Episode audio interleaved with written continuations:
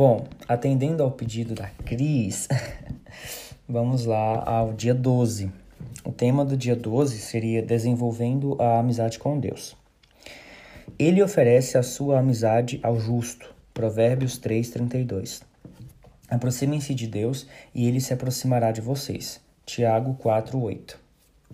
Você está tão perto de Deus quanto escolher estar. A exemplo de qualquer amizade, você deve se esforçar para desenvolver sua amizade com Deus.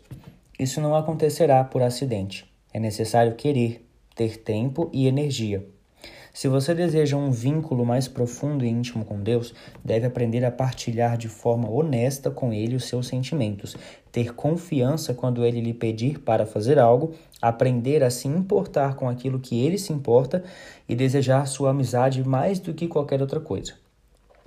Devo optar por ser sincero com Deus. O primeiro elemento fundamental de uma amizade mais profunda com Deus é ser absolutamente sincero a respeito de suas falhas e sentimentos. Deus não espera que você seja perfeito, mas insiste em que você seja absolutamente sincero. Nenhum dos amigos de Deus que aparecem na Bíblia era perfeito. Se a perfeição fosse um requisito para a amizade com Deus, jamais poderíamos ser amigos. Felizmente, em virtude da graça de Deus, Jesus ainda é amigo de pecadores. Na Bíblia, os amigos de Deus foram sinceros sobre os seus sentimentos, frequentemente reclamando, criticando, acusando e discutindo com seu Criador. Deus, entretanto, não parecia se aborrecer com sua franqueza. Na verdade, ele a incentivava. Deus permitiu que Abraão o questionasse e desafiasse a respeito da destruição de Sodoma, Abraão importunou a Deus sobre o que seria necessário para poupar a cidade, negociando desde 50 até somente 10 pessoas justas. Deus também escutou pacientemente a Davi as muitas acusações de injustiça, traição e abandono. Deus não destruiu Jeremias quando ele reclamou que Deus o havia enganado. Jó pôde expressar sua amargura durante a provação. E no final, Deus defendeu Jó por ser sincero e repreendeu os amigos de Jó por serem falsos. Deus lhes disse: Vocês não foram sinceros comigo ou a meu respeito, não da forma em que foi meu amigo Jó. Meu amigo Jó agora orará por vocês e eu aceitarei sua oração. Frase ilustrativa. Deus não espera que você seja perfeito, mas insiste em que você seja absolutamente sincero. Voltando. Em um estupendo exemplo de amizade sincera, Deus expressou com sinceridade sua absoluta repugnância pela desobediência de Israel. Ele disse a Moisés que manteria a promessa de dar aos israelitas a terra prometida, mas não daria mais nenhum passo com eles no deserto. Deus estava saturado e disse a Moisés exatamente como se sentia. Moisés, falando como um amigo de Deus, respondeu de forma igualmente sincera: Tu me ordenaste, conduza este povo mas não me permites saber quem enviarás comigo. Se me vês com agrado, revela-me os teus propósitos. Lembra-te de que, de que esta nação é o teu povo. Se não fores conosco, não nos envies. Como se saberá que eu e o teu povo podemos contar com o teu favor se não nos acompanhares? O Senhor disse a Moisés: Farei o que me pede, porque tenho-me agrado de você e o conheço pelo nome. Deus pode lidar com esse tipo de franqueza a toda prova da parte de você? Novamente, Deus pode lidar com esse tipo de franqueza a toda prova da parte de você? Sem dúvida. A amizade, a verdadeira amizade é edificada sobre a transparência. O que poderia parecer audácia, Deus vê como autenticidade. Deus escuta as palavras exaltadas de seus amigos. Ele se aborrece com as frases feitas, religiosas e previsíveis. Para ser amigo de Deus, você deve ser sincero com ele e dividir seus verdadeiros sentimentos, e não o que você pensa que deveria sentir ou dizer. É provável que você precise confessar alguma raiva ou ressentimento escondido em relação a Deus, em certas áreas da sua vida, nas quais você se sentiu enganado ou decepcionado. Até que tenhamos amadurecido o suficiente para compreender que Deus use todas as coisas para o nosso bem, abrigamos ressentimentos em relação a Deus por causa de nossa aparência, formação, orações não respondidas, mágoas do passado e outras coisas que mudaríamos se fôssemos Deus. As pessoas frequentemente culpam a Deus por mágoas provocadas por outras pessoas. e isso cria o que William Backus chama de seus problemas ocultos com Deus. A amargura é a maior de todas as barreiras para a amizade com Deus.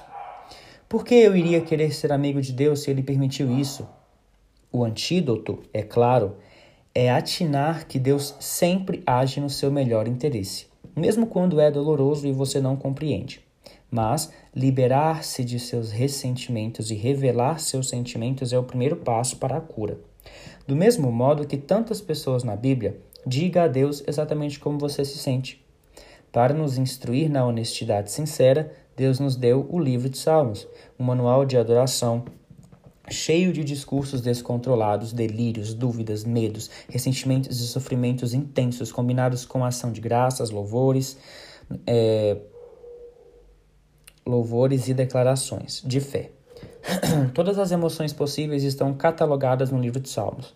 Quando você lê as confissões emocionadas de Davi e de outros, percebe que é assim que Deus quer que você o adore, sem reter absolutamente nada do que sente. Você pode orar como Davi: derramo diante dele as minhas queixas e conto-lhe todos os, meus aborrecimentos. Estou totalmente abatido. É animador saber que todos os amigos íntimos de Deus Moisés, Davi, Abraão, Jó e outros tiveram acessos de dúvidas. Mas, em vez de mascarar seus receios com frases feitas, eles os expressaram sincera, aberta e publicamente. Exprimir as dúvidas às vezes é o primeiro passo em direção ao próximo nível de intimidade com Deus. Devo optar por obedecer a Deus na fé. Todas as vezes que você confia na sabedoria de Deus e faz tudo o que ele diz, mesmo sem compreender, você aprofunda sua amizade com ele. Normalmente, não consideramos a obediência como uma característica da amizade.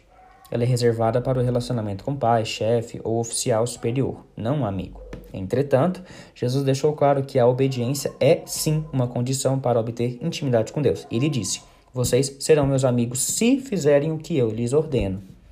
No último capítulo, assinalei que, ou seja, no capítulo anterior, capítulo 11, no último capítulo, assinalei que a palavra usada por Jesus quando nos chamou de amigos poderia se referir a amigos do rei em uma corte. Embora esses companheiros íntimos tivessem privilégios especiais, eles ainda estavam sujeitos ao rei e tinham de obedecer às suas ordens. Somos amigos de Deus, mas não somos seus iguais. Ele é o nosso amado líder e nós o seguimos. Obedecemos a Deus não por obrigação, medo ou imposição, mas porque o amamos e confiamos que Ele sabe o que é melhor para nós. Queremos seguir a Cristo em virtude da gratidão que sentimos por tudo que Ele nos fez, e quanto mais de perto nós o seguimos, mais intensa a nossa amizade se torna. Os incrédulos normalmente pensam que os cristãos obedecem por obrigação, culpa ou medo de ser punidos, mas o, mas o oposto é que é verdadeiro. Por termos sido perdoados e libertos, obedecemos por amor, e nossa obediência nos traz grande alegria. Jesus disse: Como o Pai me amou, assim eu os amei. Permaneçam, permaneçam no meu amor. Se vocês obedecerem aos meus mandamentos, permanecerão no meu amor. Assim como tenho obedecido aos mandamentos de meu Pai, e em seu amor permaneço. Tenho-lhes dito estas palavras para que a minha alegria esteja em vocês e a alegria de vocês seja completa. Repare, Jesus espera que façamos somente o que ele fez com o Pai. Seu relacionamento com o Pai é o modelo para nosso relacionamento com ele. Jesus fez tudo o que o Pai pediu que ele fizesse graças ao amor. A verdadeira amizade não é indolente, ela age. Quando Jesus nos pede que amemos os outros, ajudemos os necessitados, dividamos nossos recursos, conservemos nossa vida limpa, perdoemos e levemos outros a Ele, o amor nos estimula a obedecer imediatamente. Somos frequentemente desafiados a fazer grandes coisas para Deus, mas na realidade, Deus fica mais satisfeito quando fazemos pequenas coisas para Ele por amor. Elas podem passar despercebidas de outras pessoas, mas Deus as observa e as considera atos de adoração. Grandes oportunidades podem acontecer uma única vez durante toda a vida, mas pequenas oportunidades nos cercam todos os dias. Mesmo por um simples ato como dizer a verdade, ser gentil e animar os outros, trazemos um sorrisão à face de Deus. Sim, está escrito assim. Deus guarda simples atos de obediência como se fosse um tesouro, mais do que orações, louvores ou ofertas. A Bíblia diz: o que agrada mais ao Senhor, holocaustos e sacrifícios ou obediência à sua voz? é melhor obedecer do que sacrificar. Jesus iniciou seu ministério público com a idade de 30 anos, ao ser batizado por João. Naquele momento, Deus falou do céu: Este é o meu filho amado, e estou plenamente satisfeito com ele. O que Jesus vinha fazendo durante 30 anos que agradava tanto a Deus? A Bíblia não diz nada sobre esses anos desconhecidos, com exceção de uma única frase em Lucas 2, 51. Então foi com eles para Nazaré, e era-lhes obediente. Trinta anos agradando a Deus foram resumidos em três palavras: era-lhes obediente. Devo optar por valorizar o que Deus valoriza. é isso que os amigos fazem. Importam-se com o que é importante para outra pessoa. Quanto mais você se torna amigo de Deus, mais se importa com as coisas com as quais ele se importa. Sofre com as coisas porque ele sofre e se alegra com as coisas que dão prazer. Frase ilustrativa. Quanto mais você se torna amigo de Deus, mais se importa com as coisas com as quais ele se importa. Perdão. Continuando.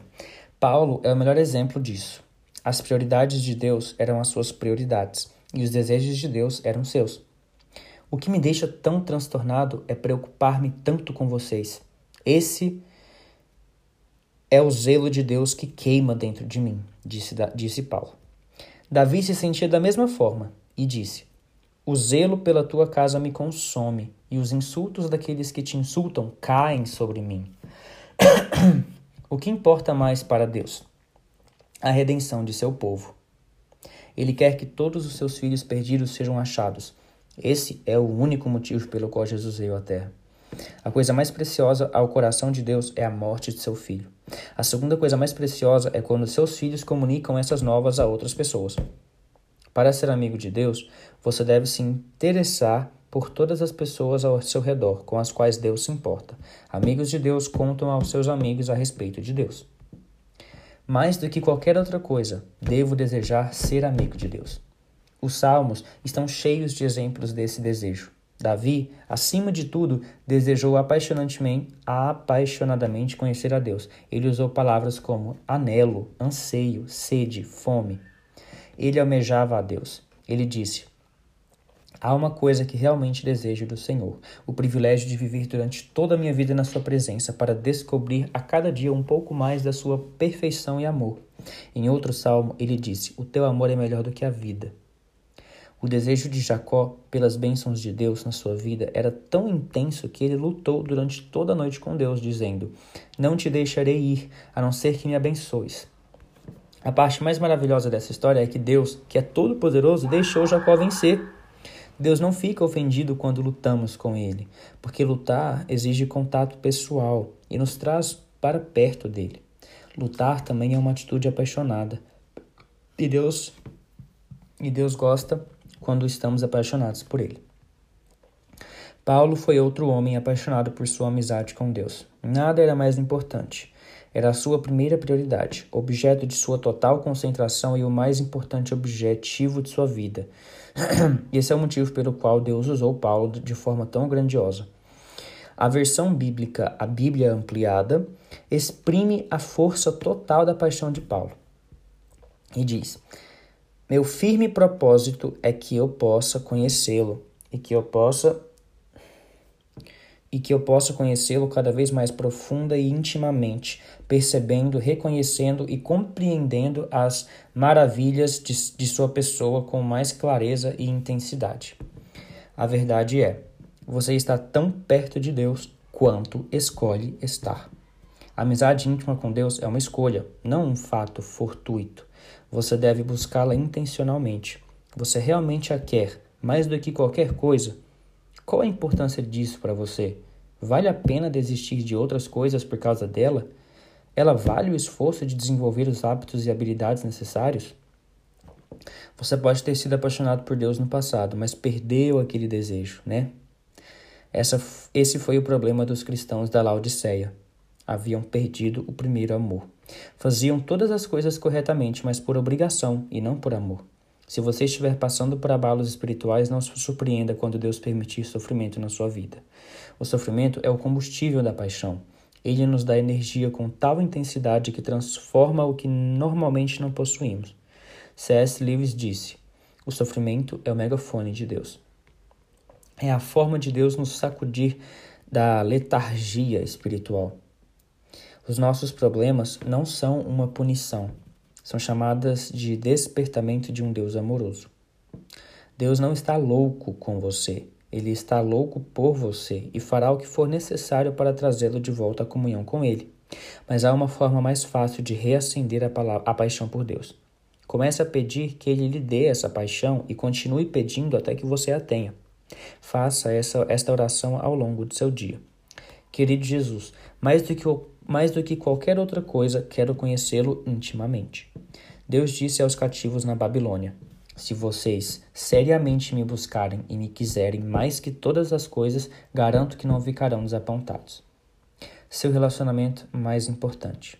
Não há nada, absolutamente nada mais importante do que desenvolver uma amizade com Deus. Esse é o relacionamento que durará para sempre. Paulo disse a Timóteo: Algumas dessas pessoas perderam a coisa mais importante da vida. Elas não conhecem a Deus. Você perdeu a coisa mais importante da vida? Você pode fazer algo a respeito disso a partir de agora. Lembre-se, a escolha é sua. Você está tão perto de Deus quanto escolheu estar. Décimo segundo dia, pensando sobre meu propósito. Um tema para reflexão. Estou tão perto de Deus quanto escolhi estar. Um versículo para memorizar. Aproximem-se de Deus e ele se aproximará de vocês. Tiago 4, 8. E uma pergunta para meditar. Quais escolhas práticas eu farei hoje para me aproximar mais de Deus?